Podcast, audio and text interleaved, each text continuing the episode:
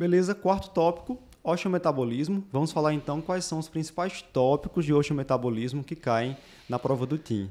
Acho é. que não pode esquecer de estudar raquitismo. Não. Não vê isso com tanta frequência na prática. Não, é engraçado. Sempre cai na prova. É, não, assim, a, a, parte de osso, a gente brinca muito com aqui, inclusive a Eric, que normalmente faz mais. É, ali realmente eles gostam de pedir as coisas. Que, pseudo-hipopara e raquitismo osteomalácia é os dois que você sempre tem que dar uma olhadinha, porque, assim, é uma questão que às vezes não é tão difícil. Se você estudou o conteúdo, não é difícil. Se você não estudou, você vai ler não sabe nem para onde vai. Então, assim, é, não vai ser grande coisa em relação à prova toda, né? Vai ser uma questão, no máximo duas, dentro das 100. Mas, é, se você. Não é uma questão que dentro do assunto é difícil. Assim, não sei se deu para entender, mas se você está minimamente familiarizado com o assunto, você consegue é, assim responder bem. Às vezes cai uma questão, por exemplo, de adrenal muito complicada.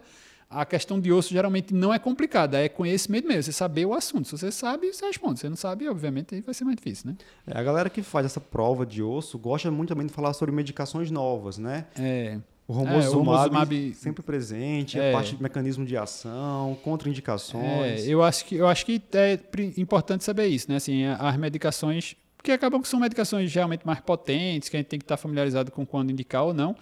É, também uma coisa que não, não caiu ainda, pode ser que caia, essa parte de transição, né, de você fazer terapia anabólica e você ter que transicionar ao final para uh, terapia sequencial. Né? Como é que você vai fazer, se você começa com uma, se você começa com a outra, quando você indica uma, quando você indica a outra, né? É, eu acho que aí tem que ter um pouquinho de atenção nessa parte também. Eu acho que isso, terapia sequencial é uma dica boa, né? Para o é, pessoal prestar atenção. Tem, tem que estar tá, tá atento. E, e, eventos adversos, né? Que aí Sim. também entra na mesma história. Sempre cobram. É, teve um documento ano passado da questão de antirreabsortivo, né? Questão de osteonecrose mandíbula, procedimento dentário, tem um post lá no, no site também, né? Então, assim, dá uma olhadinha, porque é também uma coisinha que pode cair na prova. Perfeito. E aí, além disso, outros temas também de osteometabolismo, entra aí osteoporose por corticoide, né? Osteoporose uhum. primária, é.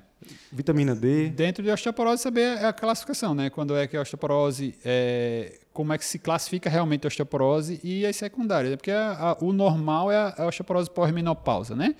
Mas se você for osteoporose em homens, aí tem, geralmente tem alguma doença associada, osteoporose por glicocorticoide, osteoporose por é, alguma alteração crônica em relação à vitamina D, em relação a outras situações, então tem que estar atento para como se faz o diagnóstico e a particularidade do tratamento de cada uma delas.